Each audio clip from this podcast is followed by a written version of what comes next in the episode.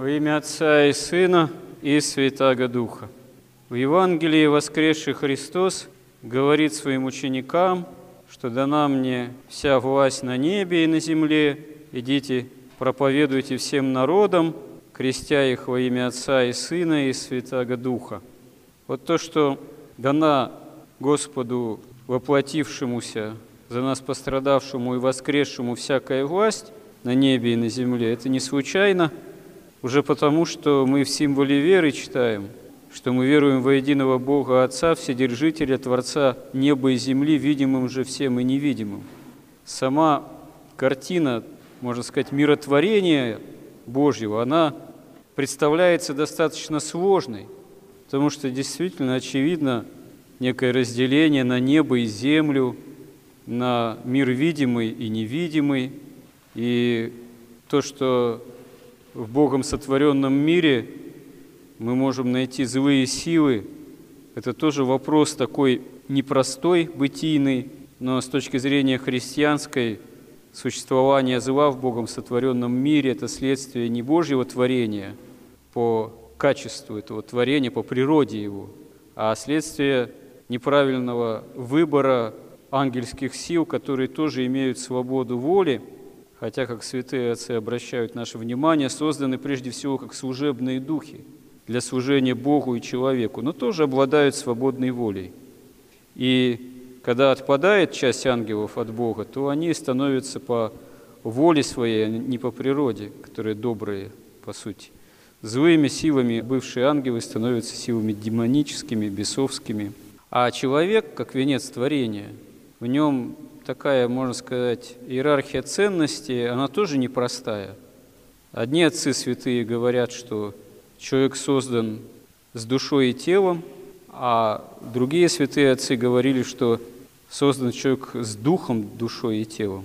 Но некоторые толкователи подчеркивают, что дух – это высшая способность души человека. И тогда дух в человеке находит себе место, которое должно быть первым, главенствовать, когда человек обращается к Богу. То есть возгревается в таком случае в человеке его действительно духовная способность, она тогда находится в единении с Духом Божиим, Духом Святым, как святые отцы тоже приводят аналогию, что есть, допустим, железо, а есть огонь.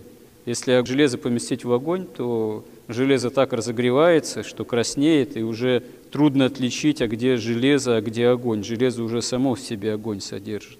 Так и человек, возгреваемый благодатью Божией, становится носителем не просто духа, как высшей способности в нем заложенной, но и Духа Святого, благодати Божией. И тут, кто действительно во всей полноте несет в себе всю благодать, как святые преподобные, достигшие духовного совершенства, без страсти, что немаловажно. Для такого человека нет тогда непреодолимой границы между миром видимым и невидимым, духовным и таким физическим, материальным. Потому что эта граница, она для нас непроходима по нашей греховности.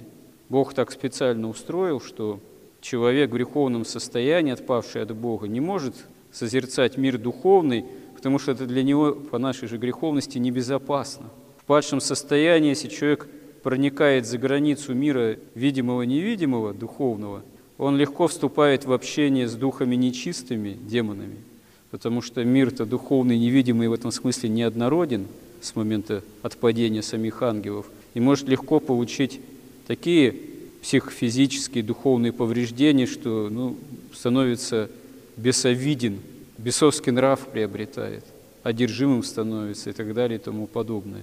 Почему церковь так отрицательно относится ко всей этой густопсовой языческой, можно сказать, магии, всяким там экстрасенсам, ворожеям, гадателям, звездословам, нетрадиционным, как в наше время говорят, целителям и так далее. Потому что они сами, понимая то, а иногда, может, даже и сами до конца не понимая, приводит человека к общению с духами злобы через те или иные практики, которые способствуют проникновению через эту границу видимого и невидимого мира. А задача христианской жизни подготовиться к тому, чтобы переход в мир невидимый, когда настигает час смертной человека, и действительно тогда уже человеку этот мир открывается, Бог для человека будет безопасен. чтобы человек научился бы общению с Богом, расставаясь с собственными страстями. Следование за страстями делают человека добычей дьявола, а отказ от страстей, исследование воли Божией научают человека общению с Богом, чтобы потом при переходе в иной мир обрести большую полноту общения с Богом и залог всеобщего воскресения из мертвых, когда Господь придет второй раз силу и славу судить и живым, и мертвым, как мы тоже в символе веры и исповедуем. И вот удивительно, порой легкомыслие современного человека, не собственно христиан, ну, хотя иногда бывает и христиане приходят, крещенные, с такими, в кавычках, чудесами. Мне надо исповедаться, мне надо причаститься. А кто вам посоветовал? Мне экстрасенс сказал.